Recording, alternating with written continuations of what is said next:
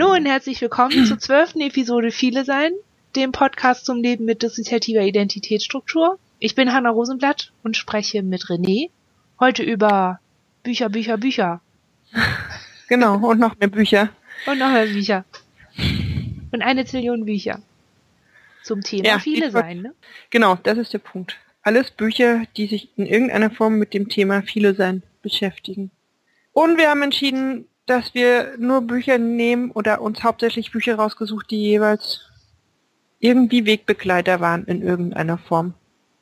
Und erheben auf keinen Fall den Anspruch auf Vollständigkeit, Objektivität.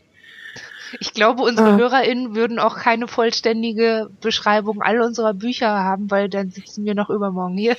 Nein, ich meine jetzt die Liste der Bücher, die sich mit Multiple sein, viele sein, dissoziativer Identität oder wie auch immer es dann ähm, benannt ist, beschäftigen, weil auch das ist mittlerweile ein großer, großer Stab. So. Ja, große Stapel gab es nicht immer, ne? Ganz Nee, wir hatten uns ja entschieden, so, so einen kleinen Zeitstrahl zu machen.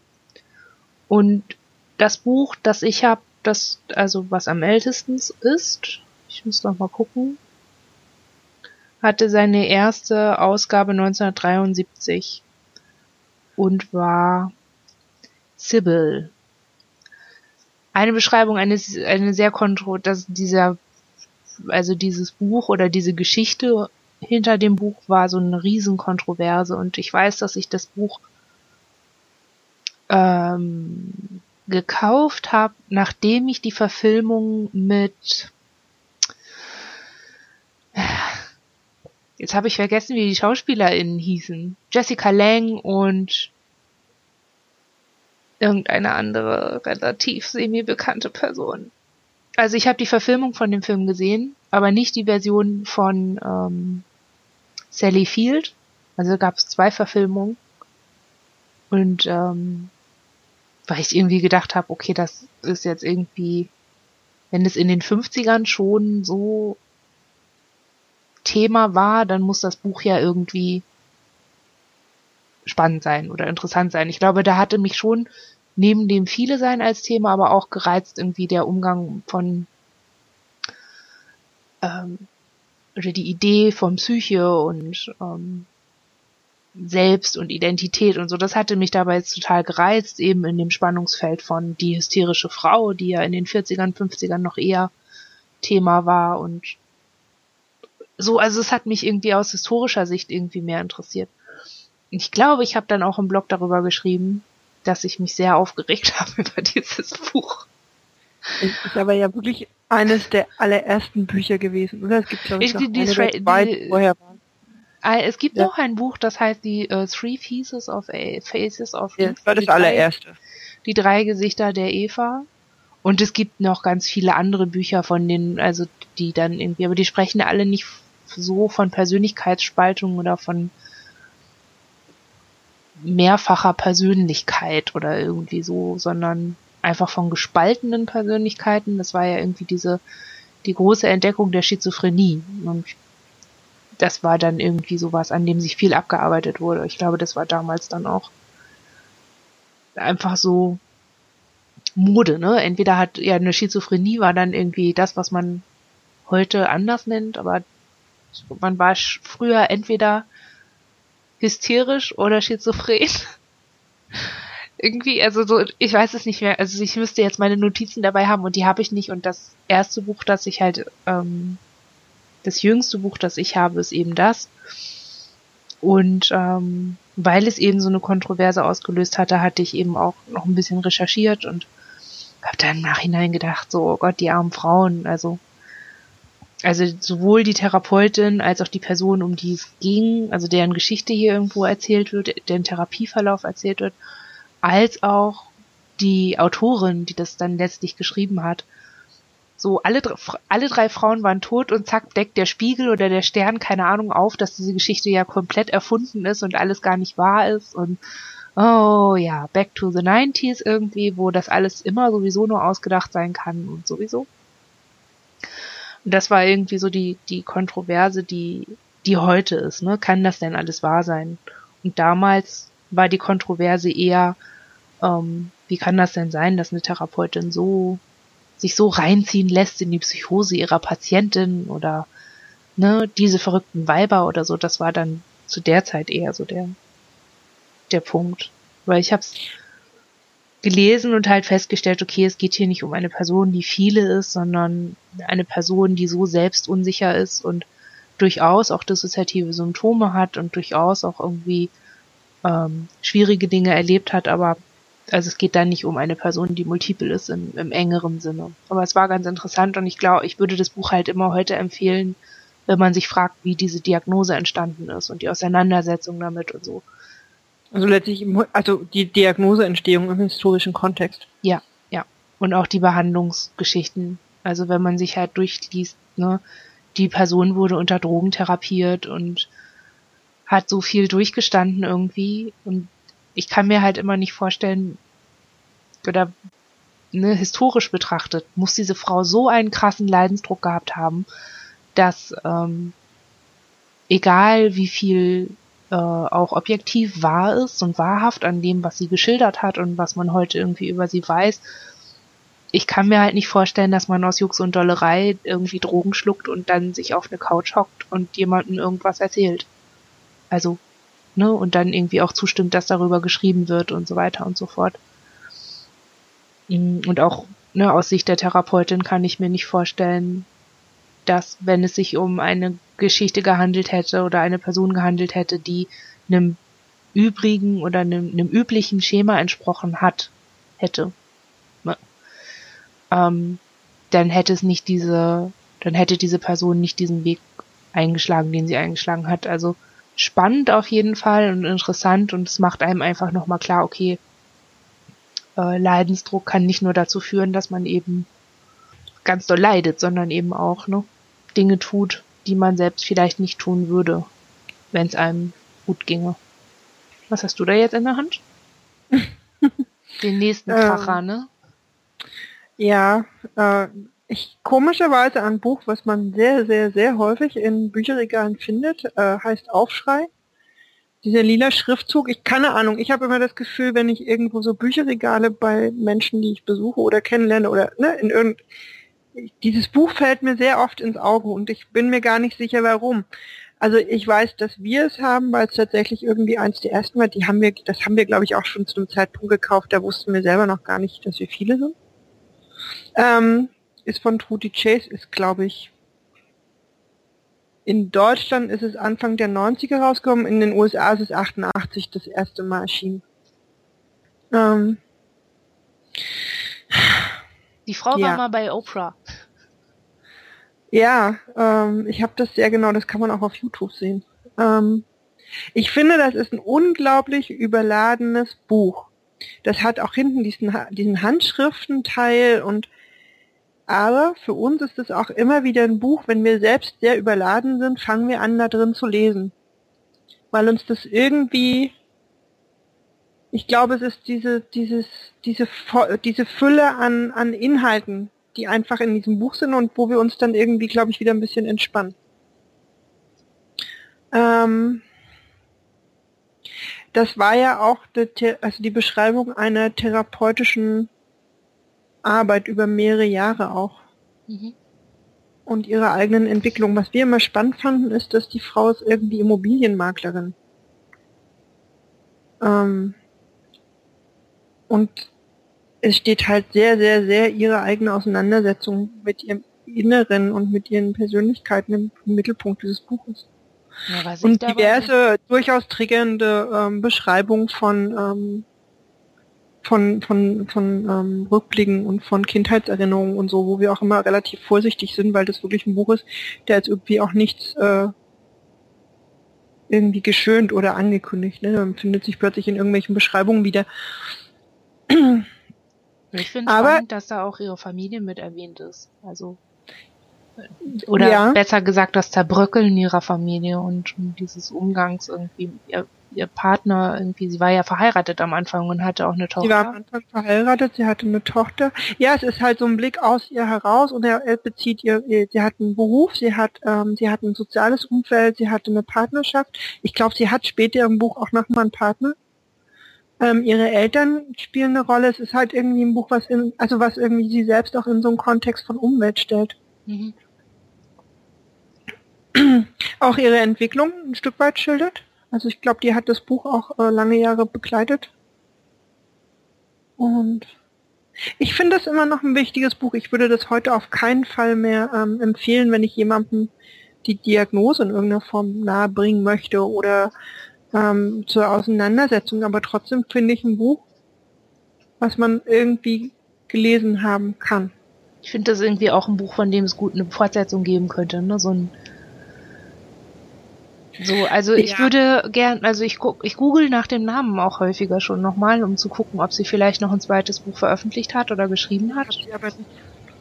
Weil das endet ja auch irgendwie so schräg, dass sie sich halt, dass sie, dass die ganzen Truppen sich überlegen, irgendwie den, den Haupttäter irgendwie ähm, heimzusuchen quasi und das endet eben eben so wabernd, dass man sich erstmal fragt, okay, sind die da jetzt echt hingefahren oder nicht? Ähm, und gibt auch noch so ein Nachwort und ähm, dann endet es irgendwie. Und ja, es würde mich interessieren. Es ist halt, was hattest du gesagt? Ende der 80er, ne? Ja. Ist es erschienen und seitdem ist ja irgendwie total viel passiert auch. Würde mich Ja, ich finde halt, das Buch hat halt wie so viele Bücher, ne? Es ist so ein Ausschnitt. Mhm. Und ich fände zum Beispiel auch mal ein Buch, ja, so einen zweiten Teil von so einem Buch oder ne, so, ein, so ein Buch an einem, zu einem späteren Zeitpunkt. Ähm, schon auch nochmal spannend. Ja, gehört für mich auf alle Fälle auf den Stapel der Bücher, die ich auf keinen Fall missen möchte und ähm, die auch in meinem Regal stehen. Soll ich weitermachen? Ja, beziehungsweise. Wir können ja erstmal ja. die Daten abgleichen, genau. Genau. Ich hätte hier ein Buch von, das mein nächstes Buch wäre von 97. Okay. Ding, ding, ding, 95. okay. Ähm, Michaela Huber, Multiple Persönlichkeiten, Überlebende extremer Gewalt. Das Handbuch. AKA das Kochbuch, wie sie mir selber irgendwie erzählt hat. wie sagte sie irgendwie, ja, manche haben das ja richtig als Kochbuch verwendet und ich habe nicht nachgefragt, was sie damit gemeint hat. Aber ich kann es mir vorstellen.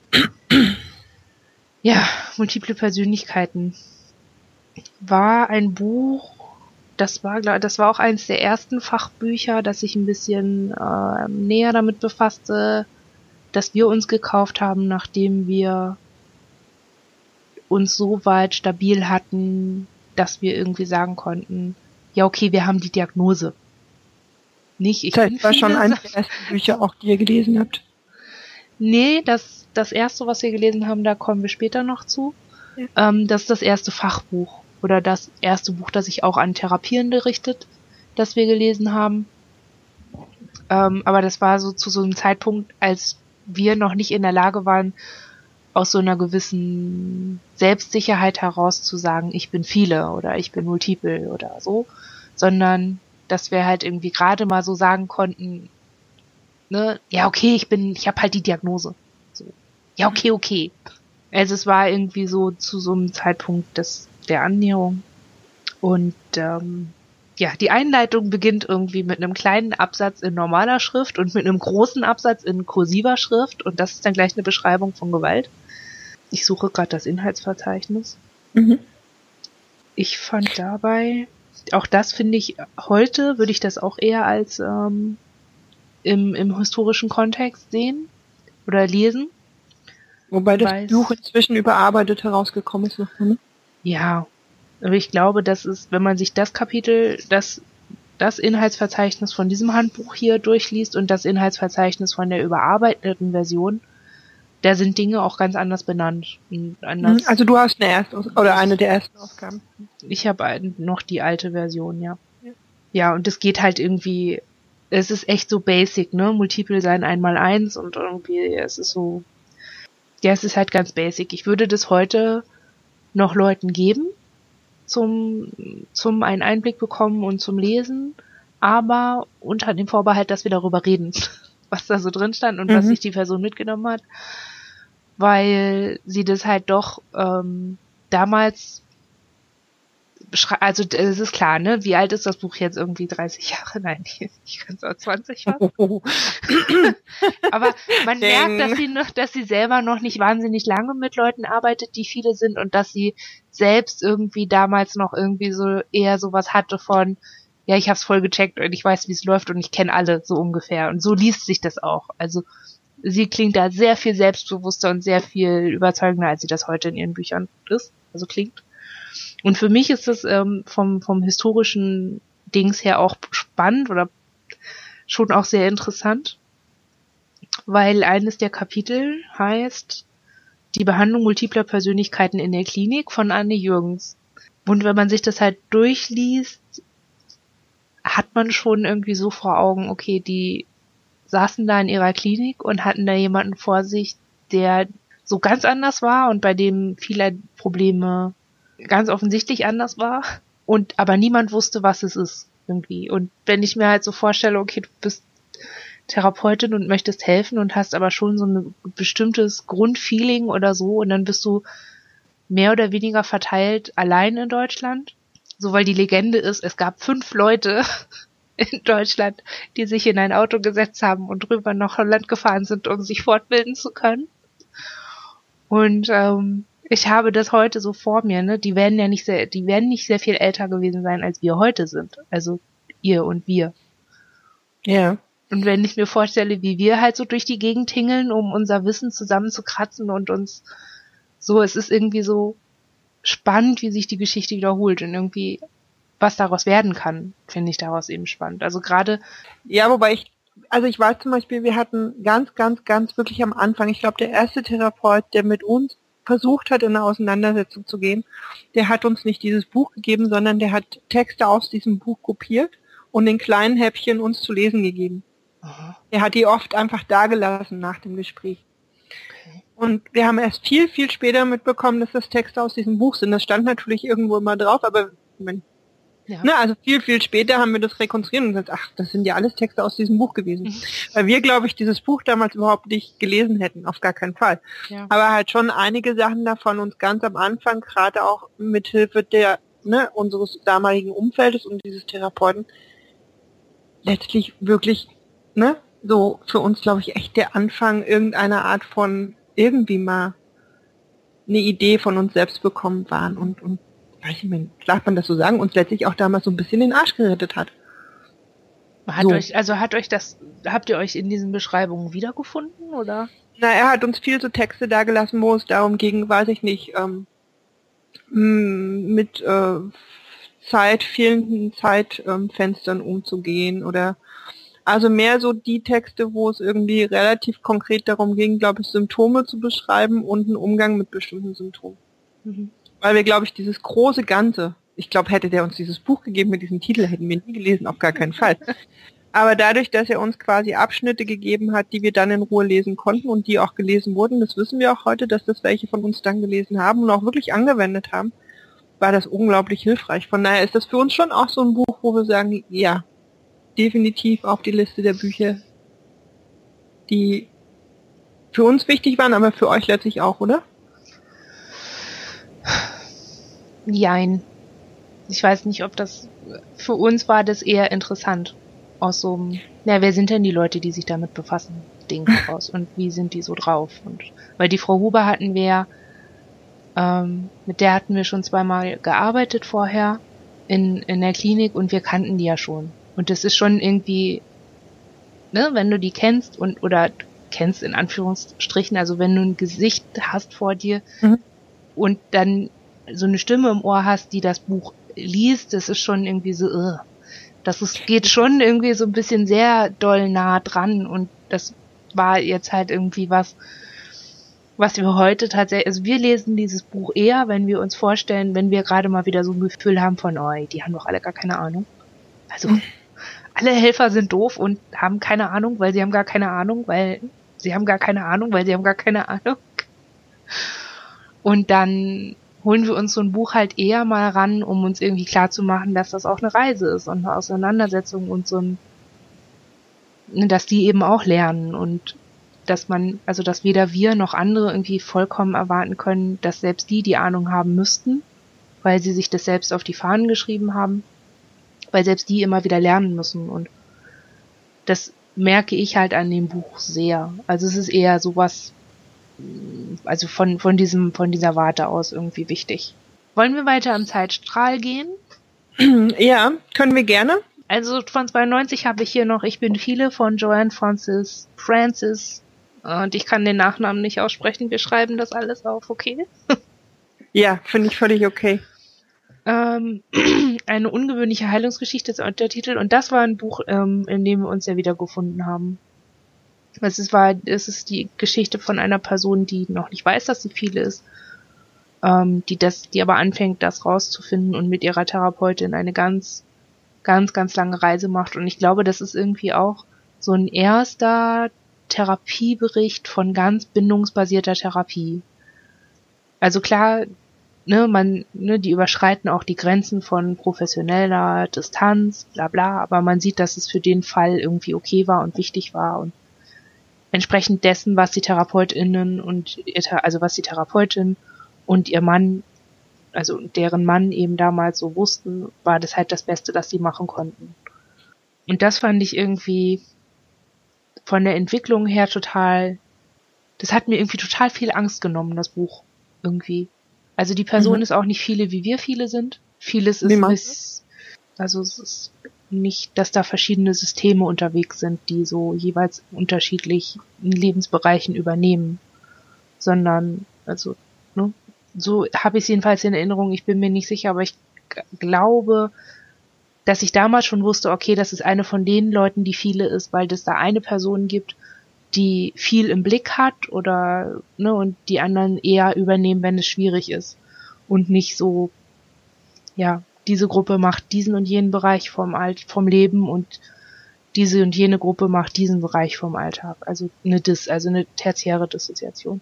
Mhm. ähm, das wird in dem Buch nicht beschrieben, aber es hat mir damals irgendwie ähm, so Mut gemacht, dass man, wenn man so schlimme Dinge erlebt hat, irgendwie auch zum einen heilen kann, was auch immer Heilung bedeutet. Das beschreiben sie auch ganz gut in dem Buch. Was ist für sie Heilung? Und ähm, dass man aber auch sehr nah an Menschen wieder rankommen kann. Das war irgendwie, das ist so vom Beziehungs Standpunkt aus oder wie kann Beziehung nach so vielen Gewalterfahrungen aussehen? Also nicht Partnerschaft, sondern einfach Arbeitsbeziehungen und menschlicher Kontakt. Wie kann der aussehen? So, in der Hinsicht hat mir das Buch total viel Mut gemacht und total viel gegeben und so, wenn ich so eine, so eine Wackelmomente habe und mich frage, okay, werde ich das jemals können? Dann ist das auch das Buch, was ich mir eher nochmal rausnehme. Wenn mir meine Therapie gerade schon wieder so viel Angst macht, weil meine Therapeutin viel zu nett ist oder so, dann hole ich das auch mal raus, um irgendwie mich nochmal zu erden. Also dafür war es, fand ich es gut. Ja, bin gerade ein bisschen, ich habe es mal aufgeschlagen. Irgendwo. Also ich, ich habe es auch. Ähm, genau, habe es gerade aufgeschlagen. Deins ist noch so schön ordentlich und meins sieht aus wie Entschuldigung, als hätte sich da ein Elefant draufgesetzt. So, guck mal. Okay, ich glaube, du, du hast nun dieses Buch äh, deutlich häufiger wahrscheinlich schon in der Hand gehabt. Ja, lege ich jetzt, glaube ich, mal auf den Stapel der Bücher, wo man mal wieder reinschauen könnte. so. Ja. Jetzt seid ihr aber wieder dran, glaube ich. Mein nächstes cooles Buch fängt erst 2000 an. Ich glaube, was für dich, ähm, ich bin viele ist, ist für mich, äh, ich blicke in den Spiegel und sehe eine andere. Ähm, auch erschien in den 90ern, ich glaube 95 in den USA erstmalig entschieden, erschien von Jane Phillips. Ist aus irgendeinem Grund ein relativ unbekanntes Buch, ist für uns wirklich das Buch, das meistgelesenste, überall mit hingenommene, quer und rückwärts und vorwärts gelesene Buch ähm, handelt von einer College-Professorin. Ist es ein Roman die, oder ist es so ein... Es ist... So ein hm. Selbst... Selbst, also, ne, das Nein, es ist, es ist autobiografisch. Es ist wie ein Roman geschrieben, aber es ist eine Autobiografie, die sie anfängt zu schreiben in einem Moment, wo sie eigentlich eher suizidal ist und eigentlich nur versucht zu erklären, warum sie sich umbringen wird. Ähm, war für uns wirklich immer so ein Buch und ist es bis heute, wo wir angefangen haben, in einem Buch uns selbst zu finden, uns zu verstehen, uns mit Hilfe eines Buches zu hinterfragen und das Gefühl zu bekommen, wir sind gar nicht so verrückt. Also wir haben uns da echt ganz, ganz, ganz viel wieder, wiedergefunden in dem Buch. Und ähm, das Buch wird für sie selber letztlich eigentlich auch zu einer Art ähm, Begleiter in ihrer Auseinandersetzung. Also sie findet einen Therapeuten und mit diesem Therapeuten arbeitet sie ähm, immer weiter und ähm, lernt ihr System auch da erst kennen. Also ne, erfährt da erst, dass sie viele ist und geht so all die ganzen kleinen Schritte. Weiß ich, es gibt eine Szene, die finde ich leider gerade nicht. Der kauft sie einen riesigen Teddybär in einem Spielzeugladen. Für ein Innenkind. Und muss dann mit diesem Teddybär zu ihrem Auto laufen und mu muss mit diesem Teddybär auch nach Hause fahren in ihrem Auto und starrt ihn immer an. Und ist halt so, ja, der ist dann halt da und dieses Innenkind ist auch da und so, also ich mag dieses Buch unglaublich gerne. Ähm, Wie endet das? Also ist das so eins von, ist es auch so ein Buch, bei dem man irgendwie möchte, dass es einen zweiten Teil irgendwann später gibt oder ist es sowas wie, äh, oh, und dann haben wir uns integriert durch eine wundersame Metamorphose und wir reiten jetzt in einen Sonnenuntergang. Hurra. Nee, ist es gar nicht. Ähm, also das Buch endet mit einem Gespräch mit ihrem Therapeuten, wo es nämlich genau darum geht, ähm, ist sie jetzt fertig mit der Therapie, weil sie, also sie integriert tatsächlich auch innerhalb, also Teil ihrer Therapie ist auch eine Integration, was glaube ich zu der Zeit auch ja gar nicht hinterfragt wurde. Ähm, und es geht am Ende des Buches eigentlich darum, wo sie jetzt steht, ob sie fertig ist oder ob es weitergeht oder wie sie sich weiterentwickeln wird.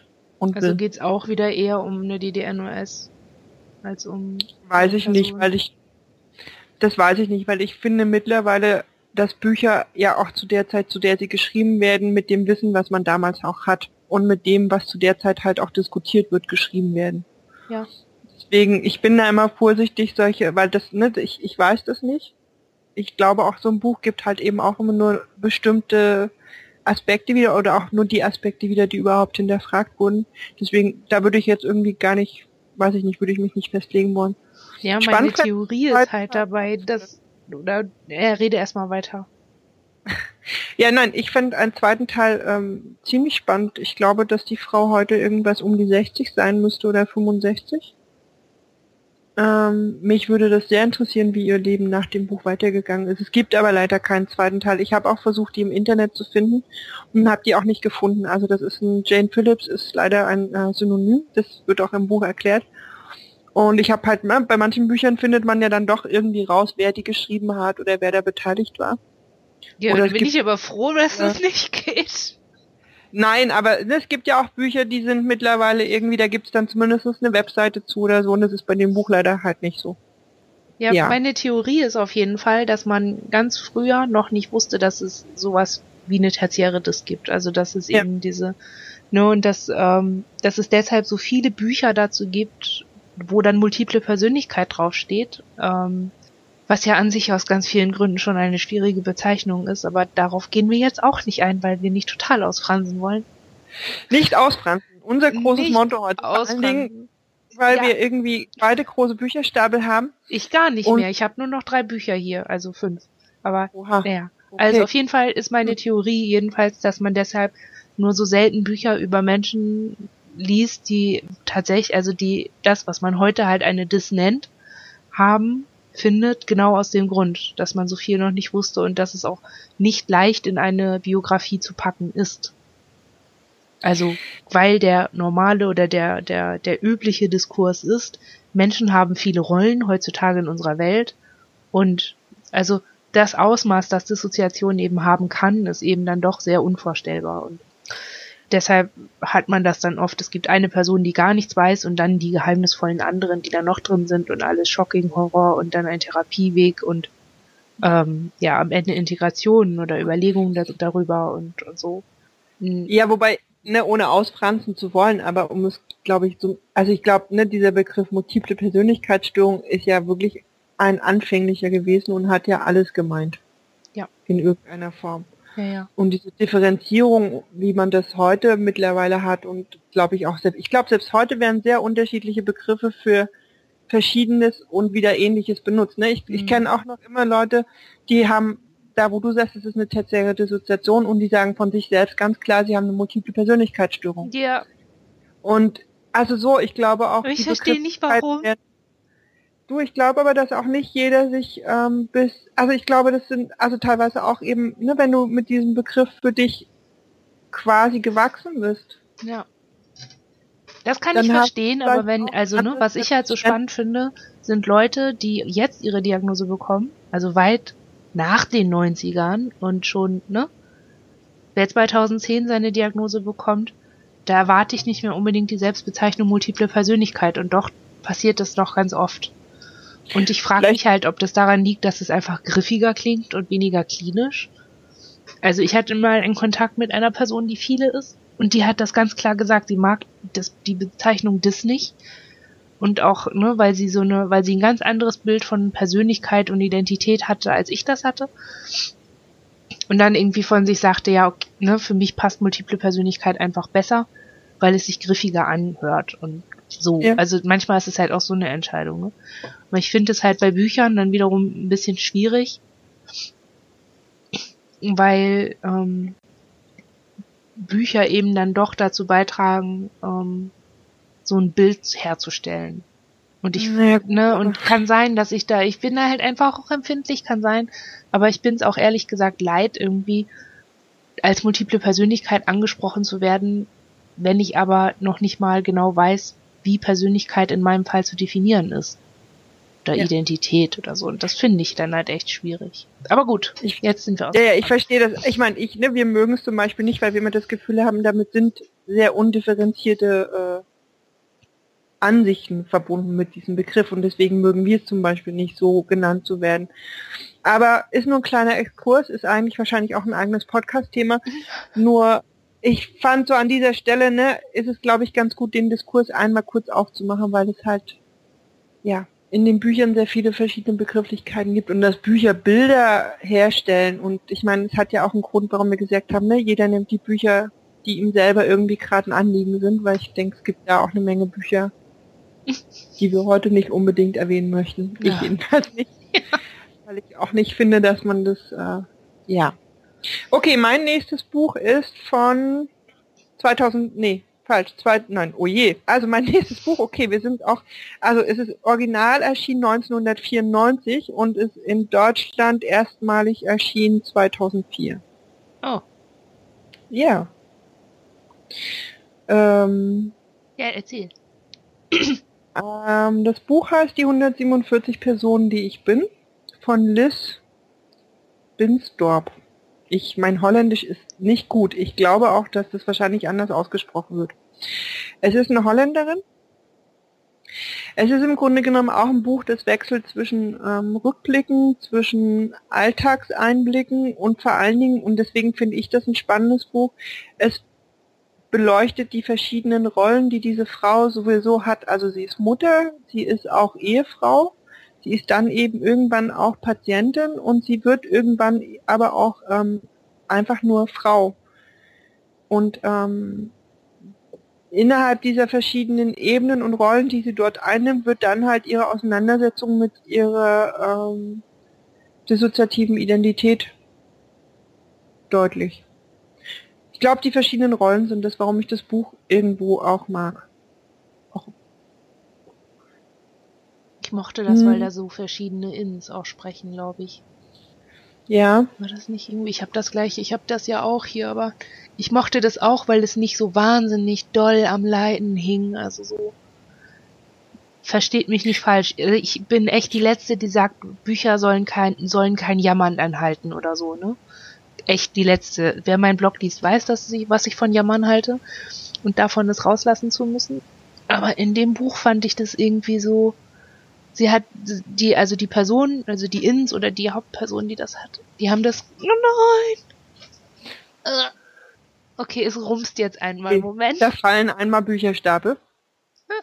Ich finde, wir machen das toll. Wir machen heute einfach Podcast mit Geräuschkulisse. Ich finde das super. Das ist ungefähr das, was passiert, wenn man das unterste Buch aus einem Stapel zieht. Ähm, ich habe eine Textstelle gefunden, darf ich die kurz vorlesen, weil ja. ich glaube, die sagt so ein bisschen was über dieses Buch aus. Ja. Ähm, es ist mitten aus dem Text. Ich finde, ein Computer ähnelt ein bisschen dem System der Altersperson. Er arbeitet perfekt und bietet eine breite Palette von Möglichkeiten. Aber, gutiger Himmel, wenn du anfängst herumzufummeln, du gerätst in alle möglichen Schichten und dann schau nur, wie du wieder zum Ausgangspunkt zurückfindest. Mhm. Ich kapiere absolut nichts mehr von diesem System, hört man manchmal. Und dann muss ich lachen. Nicht aus Schadenfreude, sondern weil ich die Situation kenne. Uns geht's genauso, denke ich dann. Also so, es hatten, ich finde, das ist eine sehr passende Stelle aus diesem Buch. Das ist so ja. ein, es hat so einen, ja, leichten Ton, fand ich. Vielleicht beschreibt das so ein bisschen, ja. ne? Es ist halt. Also man merkt, dass sie sehr okay damit ist, einfach darüber zu schreiben, oder? Ja. Ich muss mal gerade meinen Bücherstapel wieder aufheben, sonst frisst der Hund die. ja. Das wäre sowas, das wäre auch sowas, wo ich sehr gespannt wäre, wie das, wie die Person das heute beschreiben würde, weil ich weiß gar nicht mehr genau, ob sie dann noch die Therapie weitergemacht hat. Aber da gab es so, da, in der Geschichte gibt es irgendwie so viele Dinge, die, also wo wir uns im, im Therapiekontext wiedergefunden haben. Also es gibt da irgendwie, sie ist ja bei einem Mann in Therapie ja. und da passiert irgendwie, ne, also da ist, das war eben auch so nur die Geschichte mit den Huren, ne? Dann taucht jemand auf und, und denkt, er will irgendwas von ihr. Und ne, das ist irgendwie so für uns das Horrorszenario gewesen, irgendwie, dass, dass irgendwann mal sowas ist, dass, dass die Therapie irgendwie zu so einem Teil Alltag wird, in dem bestimmte Mechanismen wieder so greifen und zu lesen, wie die dann damit umgegangen sind, war total, war total gut, weil das ist ja auch was, was dann gerne ausgeklammert wird, ne, so komische Verquickungen und Du meinst, wo einfach auch mal Seiten der Therapie und Seiten des Alltags beschrieben werden, die vielleicht nicht ganz so glatt daherkommen. Ja, oder die einfach auch klar machen, dass es sich um ein, dass es da um zwei Menschen geht, die miteinander reden.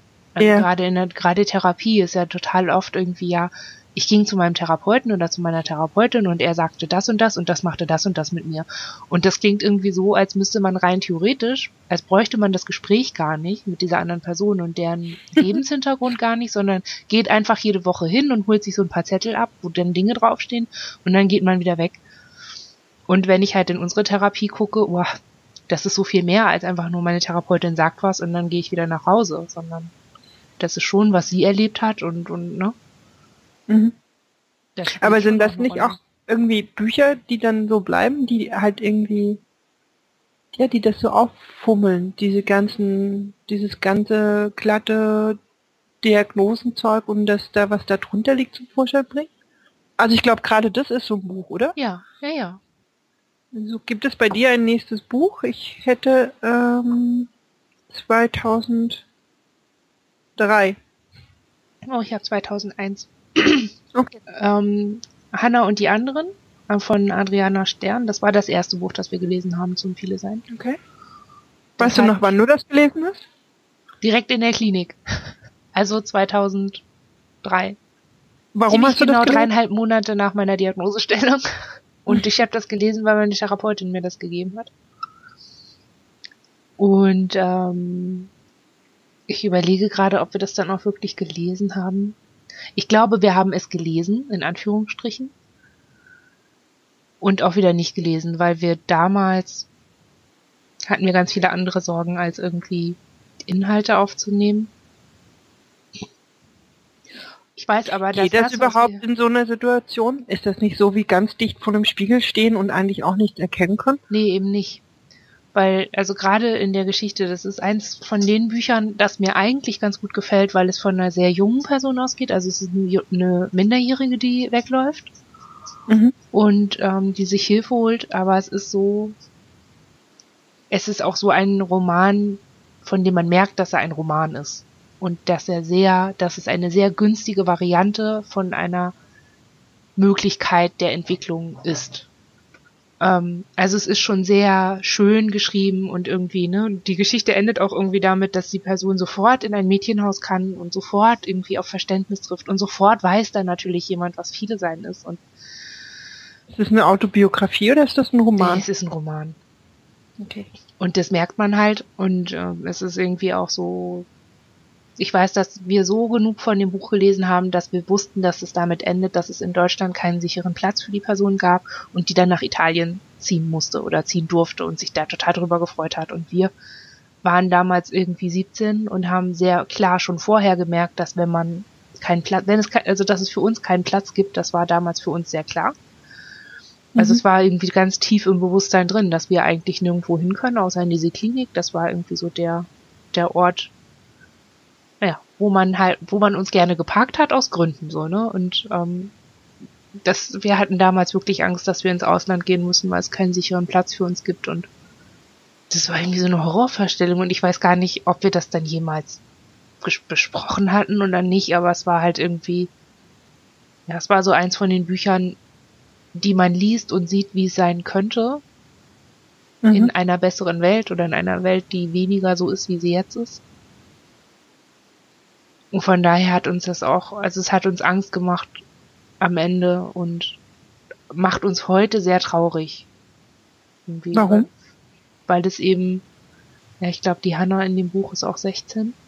Und das war halt irgendwie genau das Alter, in dem wir die Diagnose bekommen haben. Und man merkt halt irgendwie, ja, ich weiß halt nicht genau, ob die Autorin mit einer Person zu tun hatte, die 16 war, als sie die Diagnose gestellt hat, aber also als ich die Diagnose bekommen habe, aber ich weiß, dass ich eine andere Herangehens, also ein anderes Gefühl von mir hatte oder dass ah, es ist eben, also worauf ich hinaus will, ist, dass es eben eine in der Pubertät zu sein und sich damit auseinandersetzen zu müssen, dass man viele ist, macht mehr, als da in dem Buch drin steht. Weil mhm. man eben, wenn man 16 ist, so noch überhaupt gar nicht, also und das ist dann normal in dem Alter, nicht zu wissen, wer man ist und was man kann oder was einen ausmacht oder so. Also es ist ja alles noch Findungsphase und, und Entwicklungsphase und so. Und in dem Buch erscheint das alles so viel fester schon und so viel erwachsener und ja, es macht mich irgendwie traurig und ich empfehle das Buch auch nicht so wahnsinnig gerne weiter. Also ich würde das, ne, wenn ich heute von jemandem erfahren würde, der 16 ist oder die 16 ist und die Diagnose bekommen hat, das, das Buch wäre das letzte, das ich ihr geben würde. Okay, über das Buch, was ich jetzt habe, haben wir schon gesprochen. Da weiß ich, da haben wir eine gewisse Kontroverse mit diesem Buch. Ähm, Matt Raff. Ach ja. Matt Raff. Ich und die anderen. Ähm, ja. Es ist ein Buch, ich spielt in den USA, es kommen gleich zwei Jugend, letztlich Jugendliche, glaube ich. Die sind beide auch noch unter 21. Ähm, in dem Buch vor mit einer dissoziativen Identität. Ein Mädchen und ein Junge. Ähm, und erzählt ja, eine Geschichte über deren Freundschaft miteinander, erzählt auch Geschichte über Therapie, über Auseinandersetzung, also während der eine irgendwie schon deutlich weiter ist mit seiner Auseinandersetzung mit sich selber und mit der Diagnose, ist die andere, ist das Mädchen da irgendwie, glaube ich, gerade am Anfang, beziehungsweise das System am Anfang quasi komplett unkontrolliert und ähm, in der Außensicht auch eher so wie, äh, weiß ich gar nicht, ich hätte jetzt beinahe gesagt, wie man sich Systeme, die irgendwie noch nicht voneinander wissen, vorstellt, aber das weiß ich gar nicht. Ähm, ich mochte das Buch. Ich glaube einerseits, weil es für mich das erste Buch war, wo es eben irgendwie mal um Jüngere ging. Ich zu dem Zeitpunkt, als ich das erste Mal gelesen habe, auch noch ein bisschen jünger war. Ähm, wenn man aber, also ich finde, man sollte mittlerweile, ich habe von Matt Ruff ganz, ganz viele Sachen gelesen. Und er schreibt sehr, sehr viele Bücher, in denen immer irgendeine Art von psychologischer Diagnose oder psychiatrischer Diagnose vorkommt. Und er hat eine ich finde, also da finde ich, ich finde auch ich und die anderen lange nicht sein stärkstes Buch. Er hat andere Bücher geschrieben, in denen er es auf eine unglaubliche Weise schafft, den Leser im Grunde genommen dahin zu führen, die Diagnose selbst zu entdecken. Und das ist ihm bei diesem Buch ausgerechnet überhaupt nicht gelungen, finde ich, weil er sehr früh anfängt, sehr plakativ, ne, da Symptome zu beschreiben und Ich-Zustände und, ne, also, mh, von daher, so gesehen ist es wiederum schade, weil es eigentlich nicht eins der besten Bücher ist, die er gemacht hat. Aber ich finde trotzdem, dass es ein Buch ist, wo man so eine, ich finde, es hat so eine Mischung aus nette Geschichte, wo man halt einfach, ne, man kann halt mal ein Buch lesen, was unterhaltsam ist, was irgendwie auch Spaß macht, ohne jetzt irgendwie sehr tiefgründig zu sein. Und es geht trotzdem halt mal um Thema, ja, mit dem man sich so ein bisschen auskennt. so. Also von daher wäre durchaus ein Buch, was ich jemandem auch in die Hand drücken würde. Sicherlich immer mit dem Hinweis, ne? Es ist ein Roman. Und es ist von jemandem geschrieben, der bessere Bücher als dieses geschrieben hat. So, auf den Stapel der Bücher, über die wir jetzt schon gesprochen haben. Ich habe das auch gerne gelesen, aber ähm, es ist so an vielen Stellen, mh, hm, ja gut, jetzt werde ich schon wieder so traurig so und so bitter, aber es ist halt irgendwie, ja, viele sein ist halt keine Romanvorlage oder sollte keine sein oder so eine komische, unterhaltsame Geschichte oder irgendwie so. Es ist halt irgendwie, es ja, ist aber wenn so ich ganz schmal bei solchen Büchern. Du kannst halt klar oder bei solchen Veröffentlichungen allgemein. Niemand kann nur schwere Bücher lesen und schon gar nicht zu jedem Thema und ne. Weil ich finde es halt immer so schwierig, dass Dinge dann leicht kon also ne leicht zu konsumieren sein müssen oder nicht so schwere Kost oder ach du darfst den Leuten nichts zumuten oder so. Also entweder so so ganz leicht und und schwabbelig oder dazu komme ich ja jetzt so kommen wir jetzt zu den Fachbüchern, die ja, dann zum Teil so schonungslos sind also ich habe hier noch auf meinem, aber ich glaube, also das ist das Neuere, wenn wir noch weiter in der Zeitlinie bleiben wollen, müssen wir erstmal gucken, was du hast. Aber es gibt eben auch, kann ich ja allgemein jetzt schon sagen, es gibt Bücher, die überhaupt ähm, die die LeserInnen nicht verschonen. Und das ist dann irgendwie auch sowas, wo man sich dann, das finde ich auch nicht in Ordnung. Also, ne, wo, das ist, ähm, kurze Schleife. Es gab, äh, ein, es gab eine wissenschaftliche Studie darüber, dass die, die ständige Präsentation oder die, die detailreiche Präsentation von Gewalt ähnliche Effekte auf das Gehirn hat wie real passierte Gewalt an der Person. Und das ist dann sowas, was ich, wenn, wenn wir zum Beispiel in unserem Blog schreiben, ne, wir halten uns damit total zurück, irgendwie Erinnerungen zu beschreiben oder irgendwie näher an irgendwas ranzugehen, weil wir irgendwie das weil wir irgendwie so Angst haben, oder was heißt Angst, aber wir sehen die Verantwortung bei uns, irgendwie unseren LeserInnen nichts anzutun. So.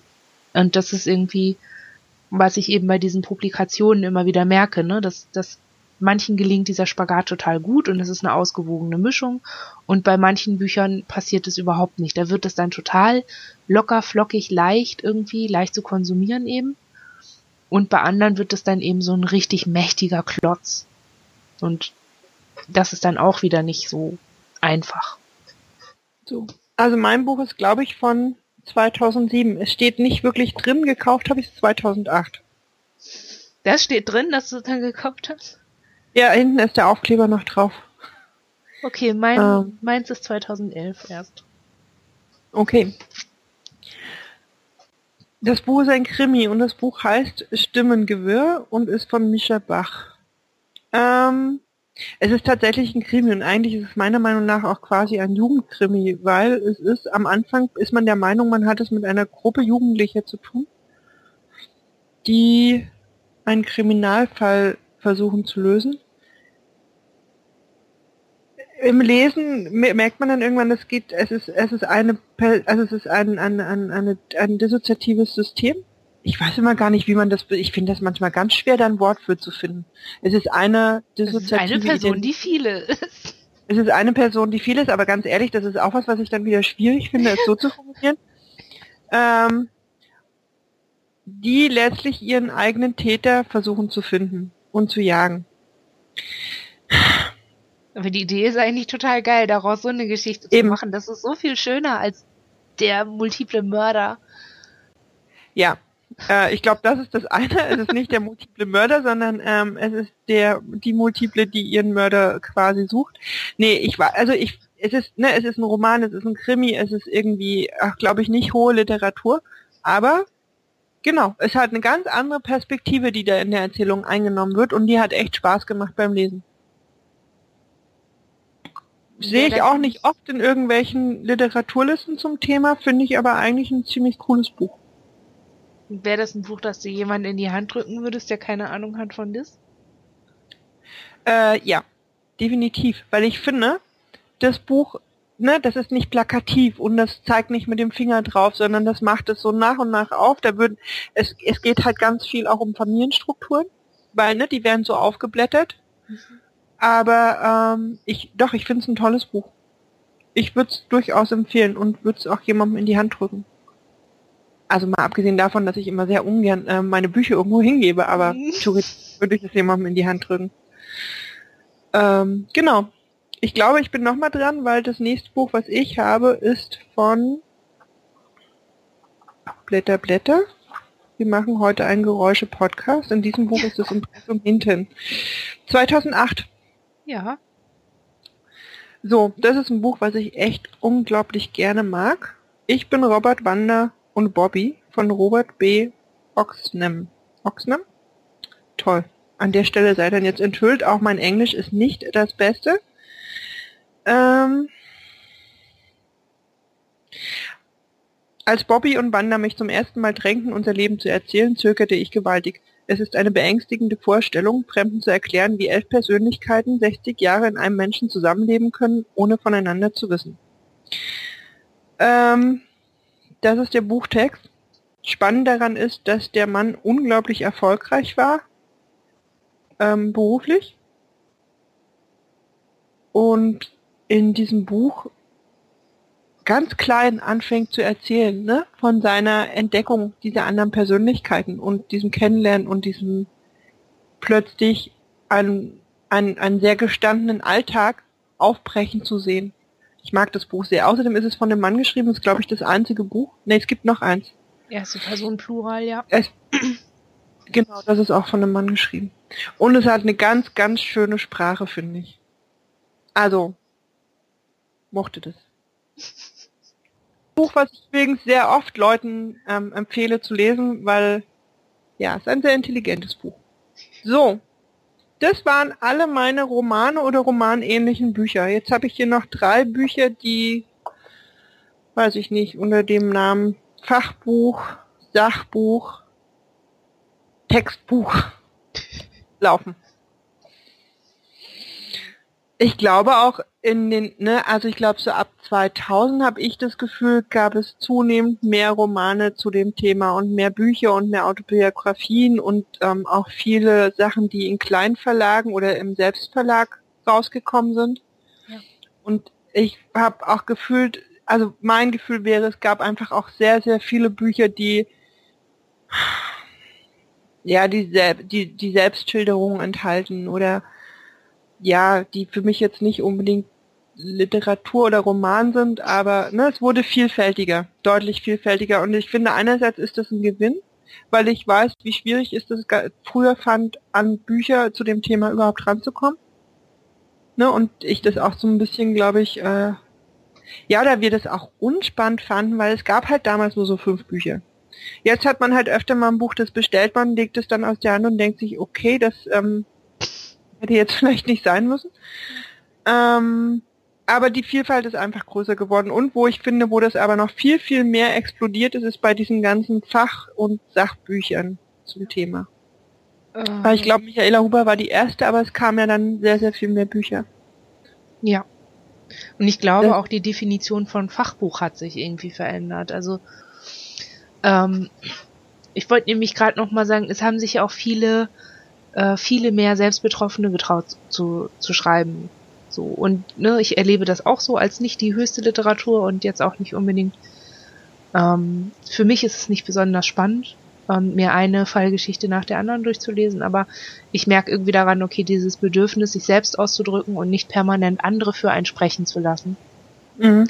ist, ähm, spricht auf jeden Fall auch für den Erfolg derer, die angefangen haben, darüber zu schreiben. Also ne, auch wenn man irgendwie sagt, so, ne, ja, die, die Frau Huber hat irgendwie die ersten Bücher geschrieben und so, es gab ja noch ganz viele andere Leute, die ähm, äh, angefangen haben, über Personen zu schreiben, die schwere Gewalterfahrungen gemacht haben und sie begleitet haben auf dem Weg. Und ich glaube, irgendwann war so der Punkt, in dem es irgendwie auch so ein bisschen war, so, es ist ja schön, dass ihr jetzt die ganze Zeit über uns geschrieben habt, jetzt können wir aber auch, ne, jetzt sind wir schon so groß, jetzt können wir auch selber für uns sprechen und ich glaube, das ist auch das, was man dann merkt. Oder was, was das so ein bisschen auch, was da mit reinspielt, so ein Stück weit. Ja, und da finde ich zum Beispiel auch, dass jedes dieses Bücher, jede, jedes dieser Bücher hat so eine Existenzberechtigung, ne? Ja. Weil in jedem dieser Bücher ja irgendjemand auch von sich und von seiner Geschichte schreibt. Ja. Ähm, ich finde es schön, dass das passiert. dass sich, also dass sich mehr Menschen trauen, irgendwie über sich selbst zu schreiben und über ihren Weg zu schreiben. Das ist auch wichtig. Also. Ne? Ja, und ich finde auch, ne, also ich, also mir, mir geht es ja bis heute so, das sind Bücher, die ich halt eher online bestelle. Mhm. Ähm, ich weiß aber, äh, ich habe auch, ich glaube, ich weiß gar nicht mehr, einen, die, einen dieser Romane habe ich äh, in der Klinikzeit gekauft und war halt da irgendwo auf, ne, letztlich auf dem Land. Da war auch nichts mit Online bestellen ähm, und musste den halt in der Buchhandlung bestellen und ähm, ne, hab da sehr lange an der Kasse rumgelungert, bis da mal gerade keiner mehr hinter mir stand, um halt zu sagen, welches Buch ich gern bestellen würde. Oh. da quasi eine Uhrzeit abgeholt, wo ich irgendwie gehofft habe, dass da nicht viele Leute sind. Ja, weil das wirklich so war, ne? Ich, ich, das, ich meine, was für eine Enttarnung, sich so ein Buch zu bestellen. Das kann ja nur sein, weil man da irgendwie selber betroffen von ist. Und ganz ehrlich, ich meine, die hatten ja recht. Ich habe diese Bücher und ich lese die bis heute, weil ich selber betroffen bin und weil ich das auch und es tut das, mir so leid, dass ihr da so, dass ihr so, so eine Qualen oder so ein, naja, so eine, ja doch, so ein, naja, Qual ist jetzt halt ein bisschen groß, ne, aber so, wir gehen immer einfach in den Laden. Ich möchte das und das. Ja, wir, wir, wir haben da immer Angst, genau bei dem ertappt zu werden, was uns daran, äh, ja, was es ja auch ist. Krass. Ich habe mir da noch nie Gedanken drüber gemacht. Schönen Dank. hm. ähm, jetzt können wir aber zu unseren Büchern zurück. Nämlich, ich habe hier eins, das hat mir meine eine Therapeutin, die wir mal hatten, äh, raubkopiert. Weil, also ich glaube auch, dass es nicht wirklich ein richtig äh, ein Buch ist, das man heute noch kaufen kann. Das ist so ein Arbeitsbuch und das heißt mit unseren Selbst umgehen zum Aufbau einer Gemeinschaft des Sorgens von Elizabeth Power. Und was halt daran cool ist, ist, ähm, ja, es ist so ein Arbeitsbuch, ne? Sie beschreibt ihren Weg, ähm, sie spricht von Ich-Anteilen und so, aber ne, ne, ne, es gibt eben auch viele Fragen. Hier zum Beispiel die zeichnerische Darstellung des Systems. Dann beschreibt sie, wenn du weißt, wie du dich im Innern wahrnimmst, kann es manchmal hilfreich sein, aufzuzeichnen, wie du die, deine inneren selbst sich in Beziehung zueinander wahrnehmen.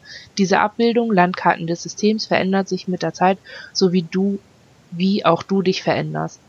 Und dann gibt es so, da beschreibt sie verschiedene Möglichkeiten, sich zu beschreiben, also ähm, so ein Diagramm anzufangen. Mhm. Wenn ich das ein bisschen früher gehabt hätte, hätte ich mir den ganzen Krampf mit unseren inneren Landkarten irgendwie gespart. Also ähm, wir ich dachte aber auch gerade, das ist, ähm, das ist ja eigentlich das Handbuch, was man immer, also was wir zumindest immer gesucht haben. Ja. ja ähm, sie, aber ne, du weißt jetzt gar nicht, ob das noch, ob das käuflich ist, oder? Ja, also, ich glaube, ich habe es ähm, beim Googlen nicht gefunden und entsprechend mhm. der Rechtschreibung, hier wird Missbrauch noch mit SZ geschrieben, glaube ich auch, dass das irgendwie ein älteres Ding ist. Aber es ist dann hier auch so, ne, einige Hinweise zum Autofahren. Autofahren kann schwierig sein. Als ich herausfand, dass ich viele bin, gab es eine Zeit, in der es mir schwerfällt, weit, viel weiter als 20 Kilometer zu fahren. Ich konnte einfach nicht länger klar mit dem Außen in Verbindung bleiben. Und es erinnert mich an, also ich kenne wirklich ganz wenig Multiple, die es schaffen, von A nach B, ohne einmal so eine Unsicherheit zu haben, habe ich mich jetzt verfahren oder nicht. Ein Grund, weshalb wir noch keinen Führerschein haben. Okay, wir haben das Problem beim Fahrradfahren, dass wir wechseln während des Fahrradfahrens und dann durchaus Unfälle passieren, weil der Moment des Wechselns ähm, nicht so richtig kontrolliert ist. Aber also ich kann noch mal toll. recherchieren, ob ich das irgendwo ja. finde. Und oder falls uns jemand zuhört und was zu diesem Exemplar weiß, oder vielleicht, äh, ne? Ja. Das ähm, klingt sehr nach dem, äh, wo ich jetzt sagen würde, das fehlt eigentlich. Ja. Bei all den Büchern, die es gibt. Also hier ist halt auch eine Anschrift, ne? Aber eine Anschrift drin, aber das ist halt. Ja, aber es ist ein ganz großartiges Buch und da müsste ich eigentlich auch viel öfter nochmal reingucken, als ich es bis jetzt getan habe, aber es ist großartig. Ähm, und hat mich damals sehr darin bestärkt, auch ein eigenes Blog anzufangen, weil ich daran gemerkt habe, okay, man kann durchaus auch ein Profi für sich selbst sein. Also, ne, dieses eine eigene Stimme haben und entwickeln und sie nicht an Romane und an Fachleute abgeben, das ist schon wichtig für mich auch. Ähm, ja, wann fangen denn eure Fachbücher an? Gott, wollen wir bei den Fachbüchern immer noch in der äh, Zeitleiste bleiben? Also ich hätte hier eines, das ist von äh, Erstauflage, steht gar nicht drin, Zweitauflage 2011. Wobei ich glaube, das wolltet eigentlich ihr besprechen. Ähm, dann habe ich hier eins. ist das? Das ist Innenansichten dissoziierter Welten. Ja, dann. Von Gabi Breitenbach. Ja, das ist, habe ich. Ich habe hier eins, das ist von 2008. Bube, Dame, König, Dis. Ja, dann. Fangen wir mit dem an? Ja. Ähm, das ist eigentlich gar nicht wirklich ein Buch, sondern es ist die, ähm, das war eine Fachtagung 2008 zum Thema Dissoziation und Geschlecht. Und es ist die Fachdokumentation zu dieser da Tagung. Ich finde das ein spannendes Buch, weil es tatsächlich sich mal mit ganz, ganz anderen Fragen beschäftigt. Zum Beispiel ähm, eben dieser Frage Dissoziation und Geschlecht, Überlebensstrategien nach sexueller Gewalterfahrung im Geschlechterkontext oder eben gendersensible Körperarbeit mit Traumatisierten. Ähm, also dieses ganze Stichwort oder dieses ganze Inhaltsverzeichnis ähm, besteht eigentlich aus meiner Meinung nach auch Geschlechter, wie sagt man heute so schön, ähm, eine Gender-Diskussion zum Thema Dissoziation und Disso dissoziative Identität. Äh, es sind ganz viele Namen vertreten von Personen, die sonst auch in dem Bereich schon Sachen veröffentlicht haben. Ich finde es einfach spannend zu lesen, weil das für mich auch mal eine ganz andere Form der Auseinandersetzung ist äh, mit zum Beispiel, klar, auch Geschlechterrollen oder geschlechterspezifischen Fragestellungen, aber genauso halt auch mit politischen Fragestellungen zu dem mhm. Thema. Und sozialpolitischen Fragestellungen und feministischen Fragestellungen. Matriarchale Spiritualität als Heilungsweg. Ist ein Titel, den findest du in keinem anderen Buch. Ist ja aber einfach ein Text. Ja, in dem Titel nicht, aber es, wenn, wenn wir, wir wollten ja sowieso noch ein übliches Buch, also einen üblichen Podcast machen über andere Bücher, die nicht so spezifisch auf das sind. Also man findet also, sowas durchaus, aber ja klar. Ja, wobei in dem Buch geht es halt ganz viele Texte, ähm, da geht es halt tatsächlich um dissoziative Identität, beziehungsweise hier wird noch das Wort multiple Persönlichkeitssystem ähm, benutzt. Mhm. Ähm, also so einige Texte richten sich tatsächlich ganz klar an, an, an Dis und ich finde ein tolles Buch. Durchaus mal eine ganz andere Form der Auseinandersetzung mit diversen Artikeln. Ich habe jetzt auch echt nur einen Bruchteil genannt. Lesenswert, sehr lesenswert. Ich weiß nicht, soll ich noch mehr zu dem Buch sagen? Es ist echt so ein Buch, wo ich auch ins Schwärmen gerate. Was übrigens, wo mein Exemplar sehr zerlesen ausschaut. Wir können ja auch auf dem Zeitstrahl mal weiter wandern. Okay, wenn wir weiter wandern, wärst du jetzt dran ja. mit Gabi Breitenbach, Innenansichten dissoziierter Welten, extremer Gewalt, Innenansichten. Ähm, ja, spannendes Buch. Krasses Buch irgendwie auch. Und es ist ähm, ein bisschen, also ich habe das, ich fand das sehr ähm, äh, intellektuell. Also ich hatte da sehr, ähm, was heißt sehr, ich hatte da jetzt nicht so wahnsinnig Schwierigkeiten, mich so rein zu, ähm, reinzudenken und der Person zu folgen, also der Autorin zu folgen. Ich hatte aber Schwierigkeiten, das wieder zu transformieren in eine Sprache, die ich dann, also die es mir ermöglicht hat, die Erkenntnisse dieser Person an andere Personen weiterzugeben. Also. Also quasi zu übersetzen. Ja, ich kann schon annehmen, was da drin steht und sie befasst sich sehr ausführlich mit verschiedenen Ebenen ähm, mit den verschiedenen Ebenen der Dissoziation. Und wenn man das einmal verstanden hat, dieses Muster, das sie da drin gesehen hat, ähm, dann kann man das auch gut, also dann kann man die Art der Therapie, die sie vorschlägt, da drin, also es ist, es ist auch ein Handbuch, wo es um Behandlung geht, ne? Ähm, dann kann man dem folgen und kann man das, glaube ich, auch in seinem Behandlungsalltag oder in seinem Beratungsalltag total gut annehmen. Und also dann hat Aber man ist so es dann ein, ein Fachbuch für Berater oder ist es ein äh ich glaube, für PsychotherapeutInnen. Aber so klar ist das auch irgendwie nicht ähm, formuliert, finde ich. Also an wen sich das eigentlich richtet. Ja, ich finde halt, halt den Titel recht, äh, ne, Innenansichten dissoziierter Welten. Na, ist das Buch denn tatsächlich so? Macht es Innenansichten auf? Ich glaube, es vermittelt eher die Idee von der Vorstellung, die sie hat von innen von inneren Welten in Menschen, die viele sind. Mhm. Also man merkt, dass es ein Buch ist, das ähm, ihre Theorien formuliert. So. Ich hatte irgendwie, ich weiß gar nicht mehr so richtig, was ich eigentlich erwartet habe. aber schon so ein, so ein tieferes Verstehen von Programmierung und von, also das Problem, das man ja hat, ist bei, bei organisierter Gewalt, dass man davon ausgeht, dass es eine systematische Form der Gewaltausübung gibt zu bestimmten Zwecken. Sagen wir es mal so ganz oberflächlich. Und diese Systematik muss ja etwas haben, wo sie andocken kann. Also keine System, also Systematiken können nicht einfach ins Blaue hinein passieren. Die müssen irgendwo andocken, sonst würden sie nicht greifen. Und ich mhm. hatte so ein bisschen gehofft, dass ich diese Systematik ein bisschen besser verstehe. Und Weil sie in dem Buch deutlicher dargestellt werden würde. Genau. Und ich habe jetzt mh, hm, so eine Idee davon, was für eine Theorie sie hat und was für eine Vorstellung diese Person hat, also die Autorin, also Frau Breitenbach hat.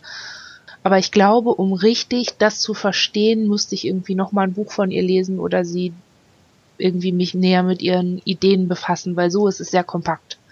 Und es ist kein Buch, das man irgendwie in die Hand nimmt und zwei, drei Sätze liest oder ein Kapitel liest und dann sagt so, ja, ich hab's kapiert, ich kann jetzt voran. So funktioniert das nicht, aber ich glaube, so ganz war das auch nicht das Ziel, sondern ein, also so, es geht, glaube ich, mehr darum, Theorien zu vermitteln und diesen Diskurs oder diese Überlegungen und wissenschaftlichen Auseinandersetzungen dem so ein bisschen was daneben zu setzen. So habe ich das verstanden. Und dafür ist es halt ein Beitrag, so für Betroffene zu lesen, ist es halt wie viele andere langwierig, schwierig. Man sollte halt immer gucken, ne, wie gut es einem gerade geht und in was für einem Flow man selber ist oder wo man halt auch selber steht mit sich und seiner Auseinandersetzung. Also ich habe es einmal auf dem falschen Fuß angefasst und gelesen und dann ging es mir auch ziemlich lange nicht gut. Von daher, ich habe meine Lektion in Sachen stabil sein, wenn man so eine Bücher liest, an diesem Buch gelernt. Ja, ich glaube aber gerade, ne, wir haben das ja auch so ein bisschen geteilt. Wir haben ja quasi die, die Romane und Autobiografien ähm, auf den einen Stapel gelegt und bestimmte andere Bücher auf den anderen. Ich glaube, es ist mit diesen Büchern schon eh sehr so, oder? Dass man überlegen sollte, warum man das liest. Also ich glaube, die Idee oder den, den Wunsch, solche Bücher zu lesen, den haben wir auch. Ne, weil man auf der Suche ist, auch mal nach, also auch viel, glaube ich, oder für uns ist das schon auch so, eben auch theoretische Erklärungen zu suchen. Und nicht immer nur aus uns selbst heraus irgendwas zu erklären, sondern auch mal zu sehen, ne, es gibt eine Theorie dazu oder es gibt eine Idee dazu oder es irgendwo mal auf, ne, klarer formuliert zu sehen oder hat, ne, es gibt glaube ich auch sehr viele diffizile Fragen, wo man meint oder wo man hofft, dann in solchen Fachbüchern vielleicht auch für einen selbst ähm, Hilfen zu finden oder Verständnis oder Erklärungsansätze. Ähm, ich glaube nur trotzdem muss man immer sehr genau überlegen, ob man so ein Buch dann am Ende wirklich liest und ob es halt das Richtige gerade in dem Moment ist. Mhm, mhm. Ähm, ich mag das dann eigentlich immer eher, weiß ich nicht, also wir haben auch das eine oder andere Mal Auszüge uns geben lassen, die, weiß ich nicht, wo dann irgendwie klar war, okay, die sind jetzt vielleicht gerade wirklich auch hilfreich zu lesen. Ich glaube, da muss man immer sehr genau auf, aufgucken, drauf gucken. Ne? Es gibt von mhm. diesen Büchern ja auch unendlich viele, glaube ich. Ja. Ich weiß auch immer nicht so genau, also gerade was diese ganzen therapeutischen Bücher angeht, muss man halt auch immer gucken, also klar, ne, ob man sich jetzt so wahnsinnig bewusst darüber ist, weiß ich dann auch immer nicht. Wenn ich daran denke, so, ja gut, wir waren 18 und haben dann angefangen, Bücher zu lesen über Traumatherapie. Und waren aber selber noch überhaupt nicht an dem Punkt anzuerkennen, dass wir eventuell vielleicht traumatisiert sein könnten. Obwohl wir da schon über Was zwei denkst du, warum man solche Bücher dann liest? Ich hatte, also, ich weiß noch, dass ich, wir hatten damals ganz oft Situationen, in denen wir keine Luft gekriegt haben. Das ist einfach so ein, also, wir hatten so Panikattacken wo sich dann irgendwann das Zwerchfell so verkrampft, dass man auch nicht mehr einatmen kann oder ausatmen kann. Und mhm. diese Starre war immer so was, oh, das hat mich fertig gemacht. Und ich habe irgendwie, ne, so diese Idee einfach auch äh, an den, an den Folgen, an diesen ganzen komischen Quirks, die man dann eben hat, diese Panikattacken und so. Ich hatte so die Idee, ey, ich werde keine 20 Jahre alt mit so einem Herzklabaster dauern. So, ne, das war irgendwie für mich so klar, dass niemand in dem Zustand, in dem ich bin, ewig lange überleben kann. Und ich hatte halt irgendwie immer die Idee, in diesen Büchern würde drinstehen, dass man es doch überleben kann. Lange waren diese Fachbücher für mich dann eher sowas von, das, was du hast, hat einen Namen und der ist anders als verrückt sein oder durchgeknallt sein oder nicht ganz dicht sein oder spinnen. Oder eine andere geheime Krankheit zu haben, die man nur noch nicht weiß. Das ist bis heute eine sehr beliebte Theorie, weil man ja eine Krankheit, von der man nicht weiß, immer haben kann, weil man es ja noch nicht weiß. Und ja, also das ist immer so, wir waren so in unseren Vermeidungsstrategien drin, dass wir irgendwie auch nicht so auf waren für Romane oder sowas. Und sind wir bis heute nicht so. Das, ist, das, aber so eine gewisse Festigkeit bieten einem diese Bücher ja dann doch schon. Und so deswegen haben wir die immer gelesen, weil wir hören wollten, wir werden das überleben. Also wir werden ja. die PTBS überleben, so, ne? Das viel, also ne, was wir hatten oder was wir als als starke Symptomatik hatten und bis heute haben, ist halt auch immer eher die PTBS als die des also in, ne, klar haben wir dissoziative Symptome, aber stören tut es uns nicht, dass wir viele sind. So, das sind wir halt einfach. Ja, ich, aber da finde ich auch, ne, macht sich auch, glaube ich, also für uns immer so die, Qua die Qualität oder die, die, die, was meint, was meint die Diagnose eigentlich auch? Weil für uns ist es auch so, die Dis, ja, genau, die haben wir halt oder das sind wir halt, aber PTPS-Symptome sind das, was uns tatsächlich hochproblematisch nach wie vor im Alltag begleitet. Und die hätten wir die PTPS-Symptome nicht mehr, hätten wir immer noch eine Dis. Mhm. Genau so sehe ich das auch. Ja. Ich, ich finde das, was du zu, zu diesen Fachbüchern schreibst, ne, dass man es liest, weil man einfach die Angst hat, dass man es nicht überlebt und hofft, dass in diesen Büchern, die sie ja wissen müssen, weil es Fachbücher sind, ähm, die Antworten findet. Das, das finde ich irgendwie eine sehr schöne oder eine gute Beschreibung, was man halt eben auch in solchen Büchern sucht. Und mhm. ähm, ich weiß nicht, vielleicht ist das jetzt ein Vorgriff, aber ich finde, es passt an der Stelle total gut. Es gibt ja irgendwie von Alison Miller ein sehr viel besprochenes Buch und da war ja immer angekündigt, dass ein zweites Buch, das in, in den USA ja schon länger erschienen ist, was sich eher an Betroffene richtet, eben auch in Deutsch erscheinen soll. Wo wir hier zu den Recherchen für den Podcast nämlich festgestellt haben, dass es jetzt tatsächlich kommt. Wollen wir da kurz drauf vorgreifen oder wollen wir das, ähm, wollen wir in der Reihenfolge bleiben? Ich würde gerade erst das erste Buch noch besprechen, weil dann bin ich auch durch ja. und kann mich zurücklehnen. Ähm, Alison Miller jenseits des Vorstellbaren, Therapie bei ritueller Gewalt und Mind Control ist das krasseste Buch, das ich jemals in der Hand hatte. Und das ich auch irgendwie, also ich habe das auch schon hier eine Weile gelesen, habe ich davon bis jetzt irgendwie zwei Kapitel.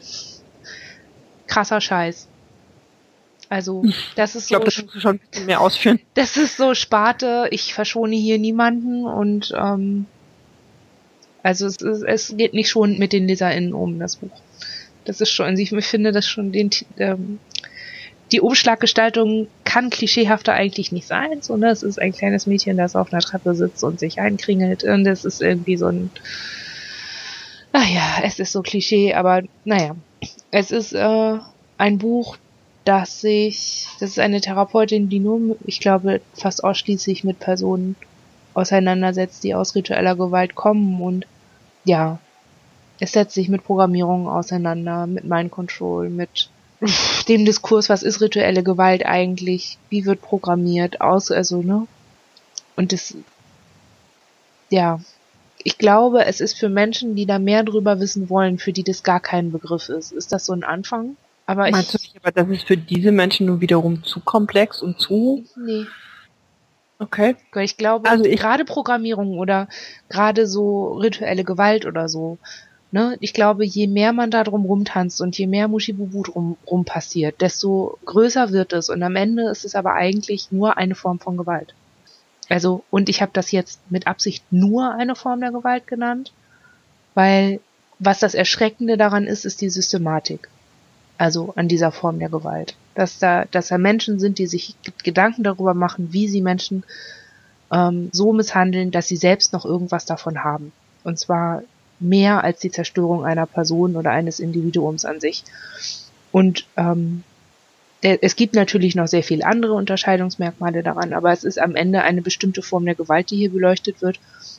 Und es gibt noch sehr viele andere Formen von Gewalt. Und ich glaube, so einen richtigen Durchblick kriegt man, egal mit welcher Form man sich auseinandersetzt, sowieso nur, wenn man sich auch mit anderen Formen auseinandersetzt, um dieses Muster zu verstehen. Weil am Ende ist Gewalt halt immer ein Ungleichgewicht aus Macht und Ohnmacht und ähm, Befähigung und Nichtbefähigung oder Berechtigung und Nichtberechtigung. Und da gibt es halt eben so einen Dualismus. Und wenn man einmal dieses System verstanden hat oder diesen, diese innere Mechanik von Gewalt und ihren Folgen, dann ähm, braucht das meiner Ansicht nach nicht mehr so großartig Wattebäuchlein drumrum. Ich würde das Buch wahrscheinlich nicht Menschen in die Hand geben wollen, die nicht wissen, was viele sein ist. Das nicht.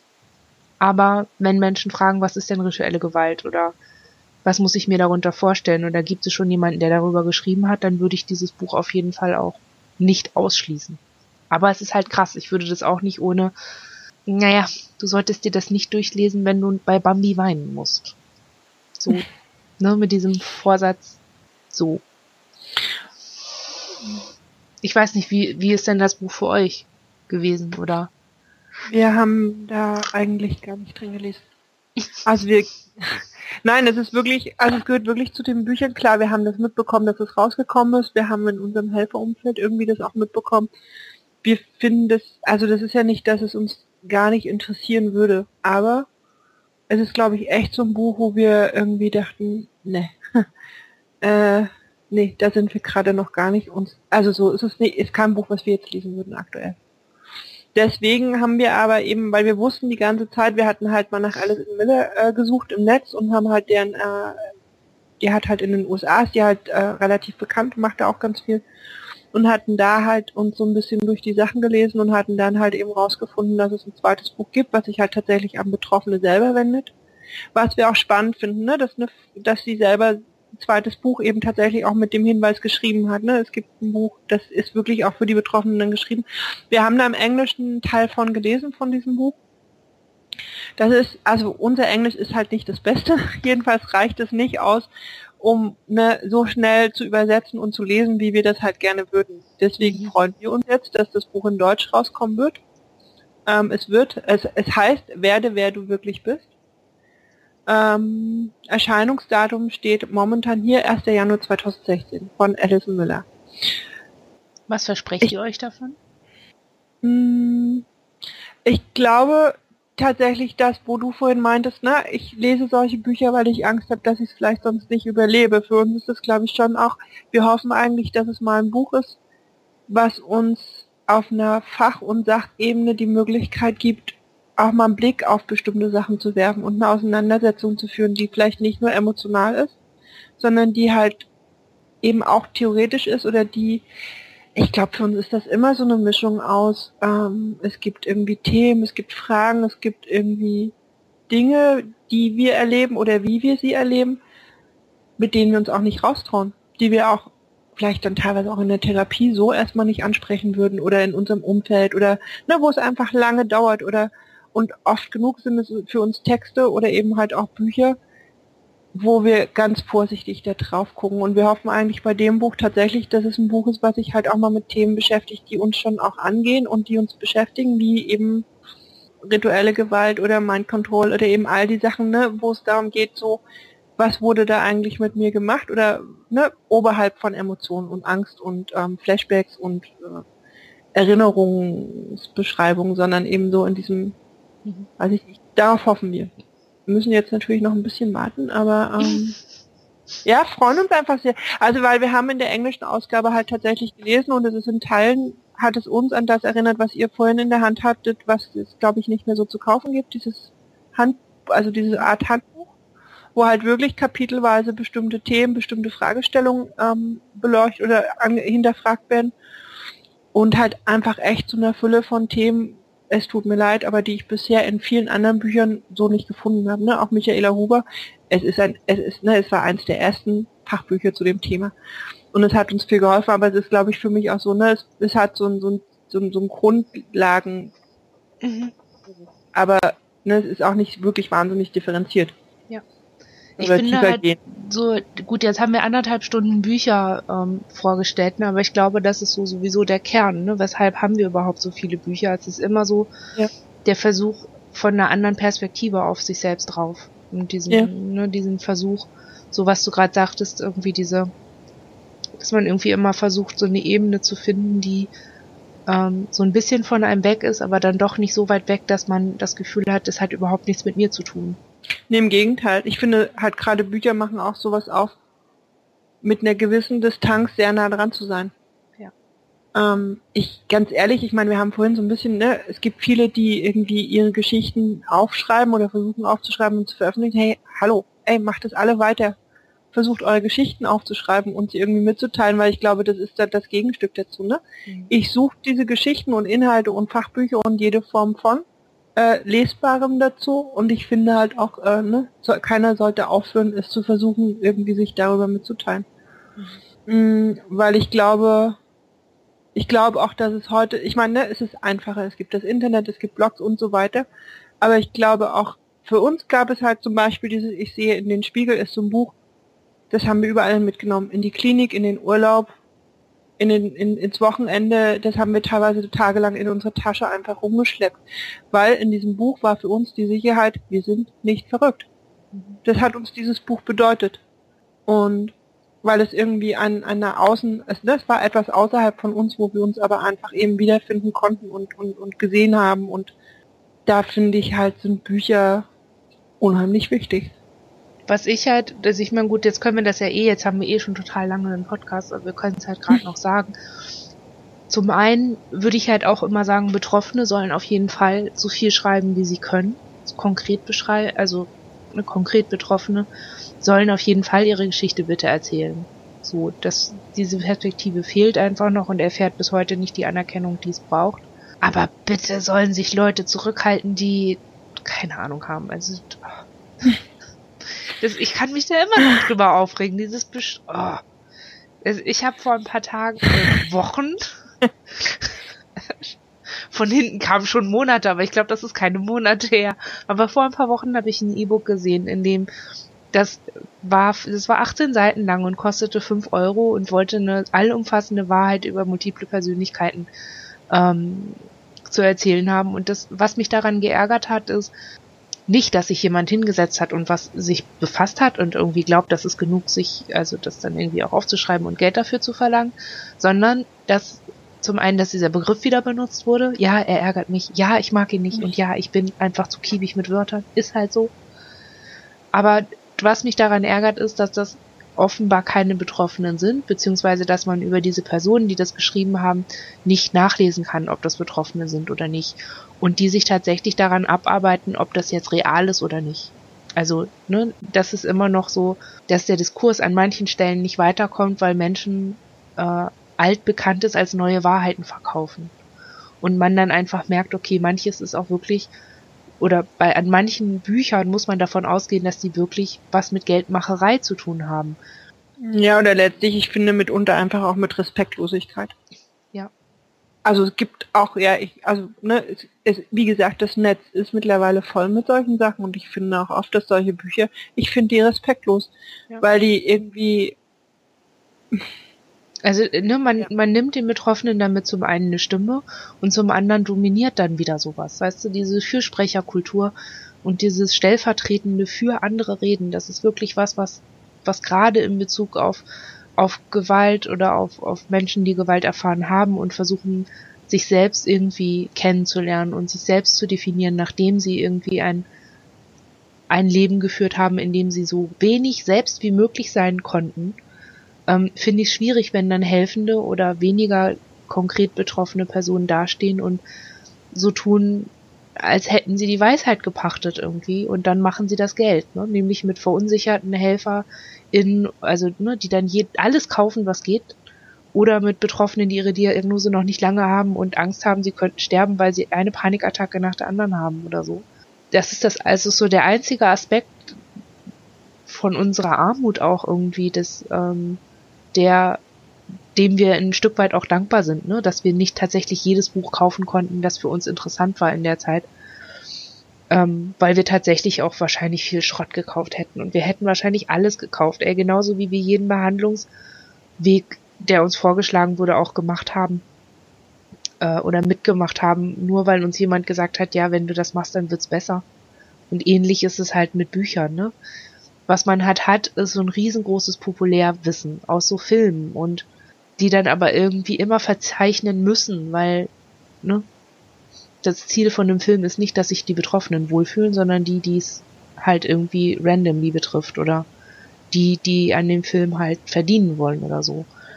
Aber es geht halt nicht um die Betroffenen und gerade an die könnte man ruhig ein bisschen mehr denken. Vielleicht kann man daraus irgendwie, ne, an alle, die, die uns bei Twitter folgen und die mitgekriegt haben, dass wir uns über ein Buch aufgeregt haben. Nein, es ging nicht um ein Buch, das Betroffene geschrieben haben. Wenn ein Betro wenn eine betroffene Person ein Buch schreibt, dann soll sie das bitte machen und ganz viel Erfolg haben. Dann ist das auch egal, ob das eins ist, das ich nicht als hohe Literatur bezeichnen würde. Da geht's dann nicht um mich als andere Betroffene, sondern ne, dann ne, stehe ich daneben und wedel mit meinen Pompons, weil es jemand schafft, sich so zu Wort zu melden. Aber wenn es Leute sind, die irgendwie denken, sie müssten mit längst verstaubten Thesen und Theorien jetzt noch Geld machen, indem sie es ein bisschen mehr aufpushen und dann als E-Book und nicht als mit Heftzwecken zusammengefaltetes Heftchen aus dem Copyshop irgendwie aufziehen, wenn die daraus noch ein Geschäft machen, finde ich es einfach nicht in Ordnung. Finde ich nicht gut. Also so viel dazu. So. Ein Schlusswort. Ja, unser Schlusswort ist, dass das jetzt der Laber-Podcast war für diesen Monat und dass wir am Ende des Monats einen hoffentlich frischeren Podcast machen. Dann reden wir aber auch nicht mitten in der Nacht, oder? Wenn wir den aufnehmen. Weil jetzt ist es mitten in der Nacht. Jetzt ist es 23.12 Uhr. Ich habe mein ganzes Mojo verloren. mein ganzes Podcast, meine ganze Podcast-Frische ist weg. Weil es jetzt mitten in der Nacht ist. Ähm, okay, also hiermit ne, die Ankündigung, dieses Mal kündigt mir kein Thema an, sondern einen neuen Podcast aufgenommen zu einer anderen Tageszeit als diese. Trotzdem fand ich das schön, einfach mal über all diese Bücher zu reden. Ähm, ich finde halt auch, ne, ey, füllt die, füllt die Regale mit euren Büchern und euren Geschichten und diejenigen, die meinen, äh, 18-seitige E-Books rausbringen zu müssen, überlegt euch echt, ob die Welt das braucht. Ähm, ja, vor allen Dingen 5 Euro. Für 18 Seiten. Von Wir Stuss. haben übrigens dann auch den Anlass für dieses Thema, ähm, dass äh, die Rosenblätter über ein Buch gestolpert sind im Internet. Äh, genau, wo ihr jetzt auch noch hört. Äh, ja, es gibt Sachen, über die kann man sich und über die sollte man sich auch aufregen. Aber es gibt halt auch viele tolle Bücher von denen jetzt einige genannt sind. Ich würde sagen, wir machen eine Literaturliste aller Bücher, die heute thematisiert wurden, in die Shownotes. Das werden dann sehr lange Shownotes. Hey, wir brauchen keinen Blogartikel schreiben, wir machen nur Shownotes.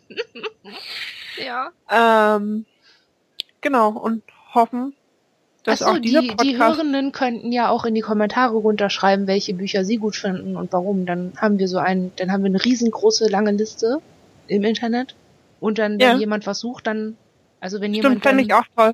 Einfach mal ein bisschen auch den Blog als Austausch zu nutzen, gerade zu dem Thema. Ich glaube, da gibt es vielleicht noch Sachen, die wir noch gar nicht kennen. Hey, ich fände es toll, noch mal ein Buch zu finden, was ich noch nicht gelesen habe.